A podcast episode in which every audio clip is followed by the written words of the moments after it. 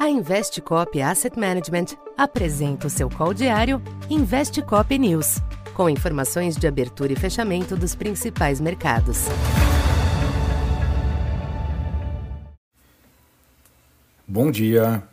Eu sou Silvio Campos Neto, economista da Tendências Consultoria, empresa parceira da Investcop. Hoje, dia 1 de dezembro, falando um pouco da expectativa para o comportamento dos mercados nesta sexta-feira.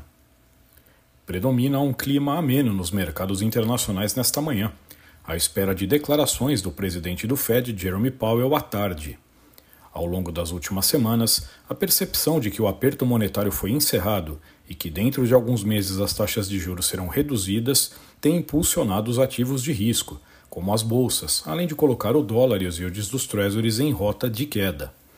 Nesta sexta, a moeda norte-americana cede moderadamente ante boa parte das demais divisas, incluindo as pares do real. Já o yield do Treasury de 10 anos permanece pouco acima de 4,30, sustentando a reação de ontem. Nas bolsas, os índices na Europa sobem levemente, mas os futuros em Nova York rondam a estabilidade.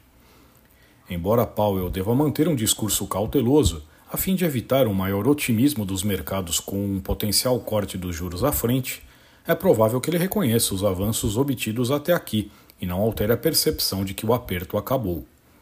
A agenda também traz como destaque o SM da indústria nos Estados Unidos, que apesar de alguma reação esperada em novembro, deve permanecer em nível de contração do setor.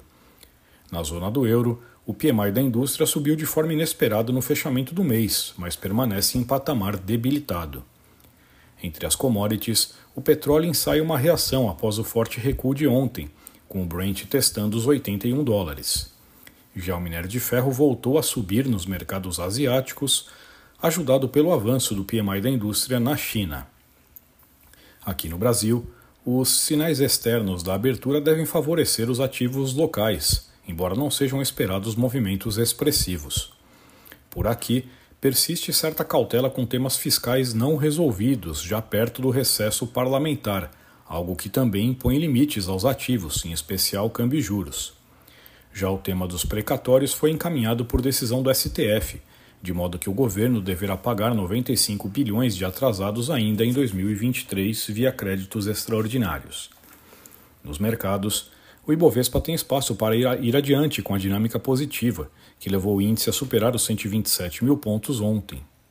O câmbio pode testar novamente 4,90, mas sem descuidar da reação a Powell. Já a curva de juros deve exibir oscilações marginais, com a acomodação dos yields externos e as incertezas no campo fiscal. Então, por enquanto é isso. Bom dia e bons negócios. Essa foi mais uma edição Investe Cop News.